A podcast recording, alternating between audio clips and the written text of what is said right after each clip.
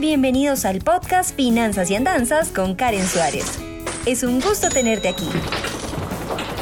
Exploraremos de la manera más sencilla posible el mundo de las finanzas, la economía, el emprendimiento y la productividad. Y claro, te contaré algunas de mis andanzas. Aquí vamos. Hola, hola, bienvenidos a un nuevo episodio de Finanzas y Andanzas. Hoy vamos a hablar sobre el dinero que tenemos bajo el colchón. ¿Será esto buena idea mantenerlo? Ya que ha sido una de las técnicas milenarias más empleadas por los colombianos para ahorrar.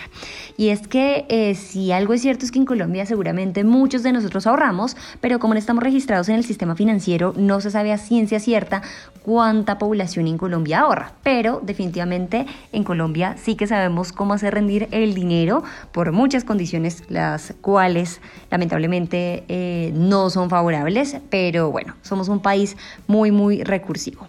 Hay que recordar antes de entrar en materia que existen muchas opciones de productos financieros con los que podemos contar y hay que tener en cuenta dos cosas.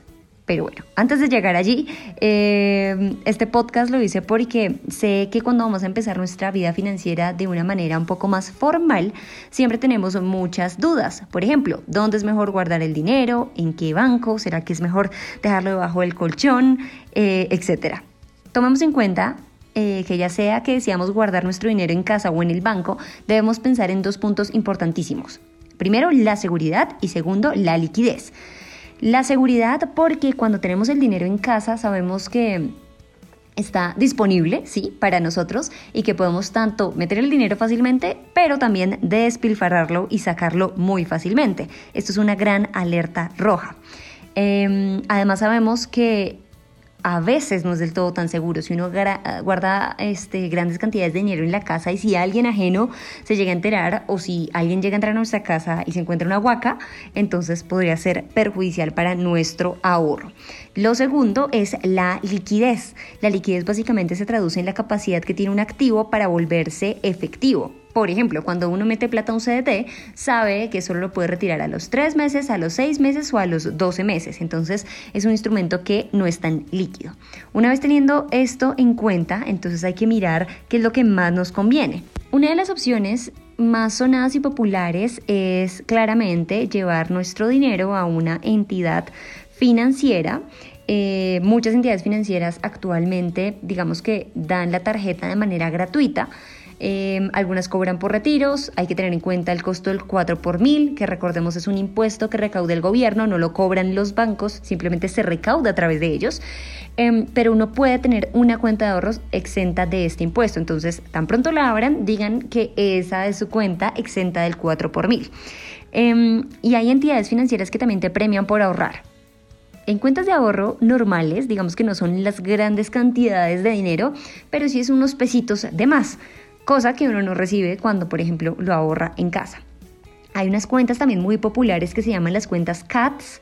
Eh, y las CATS básicamente son cuentas que buscan incluir eh, financieramente a la población, por lo que no tienen cuotas de manejo, no tienen eh, medio, medio físico, es decir, no tienen tarjetas sino es a través de una aplicación, por ejemplo, o a través de una página web, no cobran por retiros, ni cuota de manejo, ni intereses, ni nada. Entonces ustedes podrían verificar cuentas CATS como gatos en Colombia eh, para saber si de repente ustedes cumplen con las características para tenerla o si de pronto ya tienen una y no saben, porque muchas veces uno abre cuentas electrónicas o tarjetas virtuales eh, y no sabe si de repente esa llega a, ser contraproducente con otra, porque no se pueden tener dos cuentas CATS. Entonces hay que empezar a revisar esas, eh, digamos, características de cada una de las cuentas y escoger la mejor.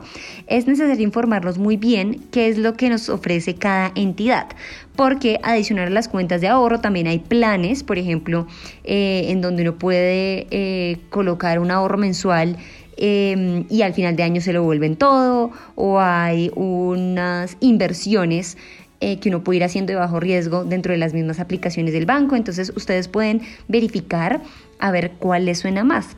También hay que conocer cuáles son las desventajas de cada una de las entidades, ¿no? Hay que informarse acerca de los intereses, eh, qué tan amplia es la red de cajeros, cosa que si uno pues no tiene un cajero cerca o, es muy difícil encontrarlo y sacar de un cajero diferente le va a costar a unos 5 mil o 6 mil pesos, pues También hay que revisar si eso vale la pena o no, si hay plazos establecidos, eh, las comisiones, etc.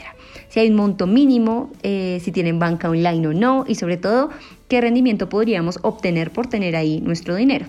Recuerda que no hay que sentirte solo, solo en este proceso. Siempre hay alguien que te puede asesorar y ayudar a despejar esas dudas. Te pueden orientar muy bien y ya vas a ver cómo tus ahorros con el tiempo van a estar a salvo. Los espero el día de mañana con un episodio más de Finanzas y Andanzas. Les recuerdo que pueden visitar mi canal de YouTube y seguirme en Facebook, Instagram, Twitter, LinkedIn y demás redes sociales. Nos escuchamos mañana y hasta la próxima.